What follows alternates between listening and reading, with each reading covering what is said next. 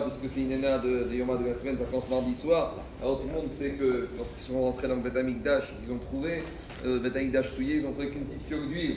Et avec cette quantité, il n'y avait que de quoi allumer un soir. Et le miracle a fait que ça a duré pendant huit jours.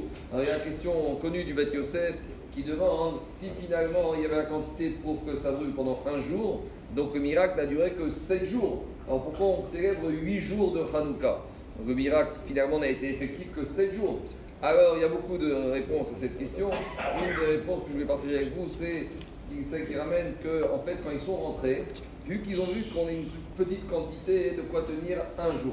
Et maintenant ils avaient un problème technique. C'est que puisqu'ils avaient fait la guerre, ils étaient impurs. Ils étaient impurs au contact des morts. Et pour se purifier du contact des morts, il faut une procédure de, de purification qui dure 7 jours. Donc il fallait qu'ils attendent encore 7 jours pour pouvoir fabriquer à nouveau de l'huile qui allait être pure.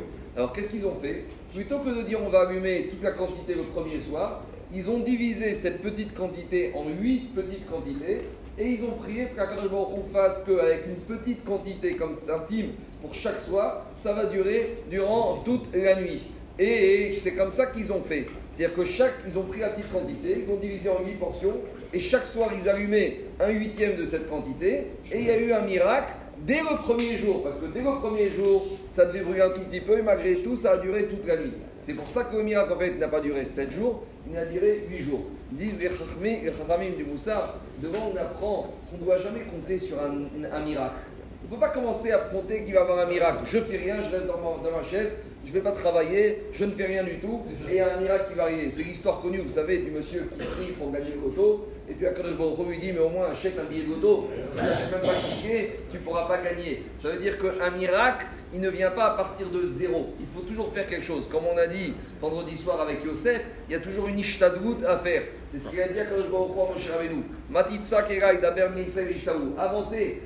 Si vous avancez pas dans la mer, il va rien se passer. Donc devant, on apprend déjà qu'il ne faut pas espérer un miracle à partir de zéro. Il faut faire un minimum de ishtadvout. Donc, par rapport à Hanouka, tout le monde connaît les règles principales. Juste quelques minagim et quelques ayafot, c'est que par rapport à ceux qui ont la Askara, l'anniversaire de mort d'un proche, du père, du mère ou d'un frère ou d'un sœur, on n'a pas le droit de jeûner pendant les 8 jours de Hanouka, ceux qui ont l'habitude de jeûner le jour de la Askara. Donc, ceux qui ont Askara puis dans les 8 jours de Hanouka, ils doivent jeûner avant. Donc, aujourd'hui, demain ou mardi. De la même manière, on ne va pas au cimetière pour pendant les 8 jours de Hanouka, sauf ceux qui terminent les 7 jours, les 30 jours ou les 12 mois. Cela, il y a une dérogation. De la même manière, on ne fait pas Tachanoun, on ne fait pas de l'espèce. Et il faut savoir aussi qu'il n'y a pas de Inyan de Seudat Mitzvah à Hanouka. C'est pas comme à Purim où les Chaim ont institué de faire un michté. À Hanouka, il n'y a pas d'obligation. Maintenant, ceux qui veulent, qui ont l'habitude de faire baigner, oui, mais c'est pas Midin Riyou. Il n'y a pas d'obligation de faire tous les soirs une Seudat Mitzvah. Et de la même manière, on a l'habitude de rajouter Alanissim dans la Amida et dans le Birkat Amazon. Mais il faut savoir que si on a oublié de dire Alanissim dans la Amida ou le Birkat Amazon, on ne recommence pas. Comme c'est mini Vresrim, on ne recommence pas. Maintenant, une question dans la en rapport avec Hanouka. Vous savez, en Israël, à l'approche de Hanouka, ils vendent des bouteilles d'huile d'olive dans les synagogues. Et comment ça se passe En général, le monsieur, le fournisseur, il vient, il laisse les bouteilles d'huile d'olive, il laisse une caisse, il s'en va, il fait le tour des synagogues, et il revient euh, après, et il récupère ce qu'il y a dans la caisse, qui a une confiance totale.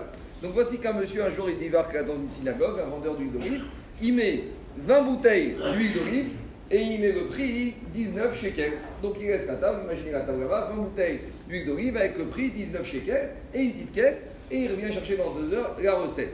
Et voilà qu'à la fin de la tfila, en sortant, il y a un monsieur, il va acheter une bouteille d'huile d'olive, mais il n'a pas d'argent dans sa poche, puis 20 shekels c'est un peu cher. Il se dit écoute, il compte vendre 20 bouteilles à 19 shekels, c'est quoi sa recette? C'est 380 shekels. Alors je vais faire comme ça, je vais prendre une bouteille gratuitement, je vais changer le prix, au lieu de mettre 19, je vais mettre 20 shekels.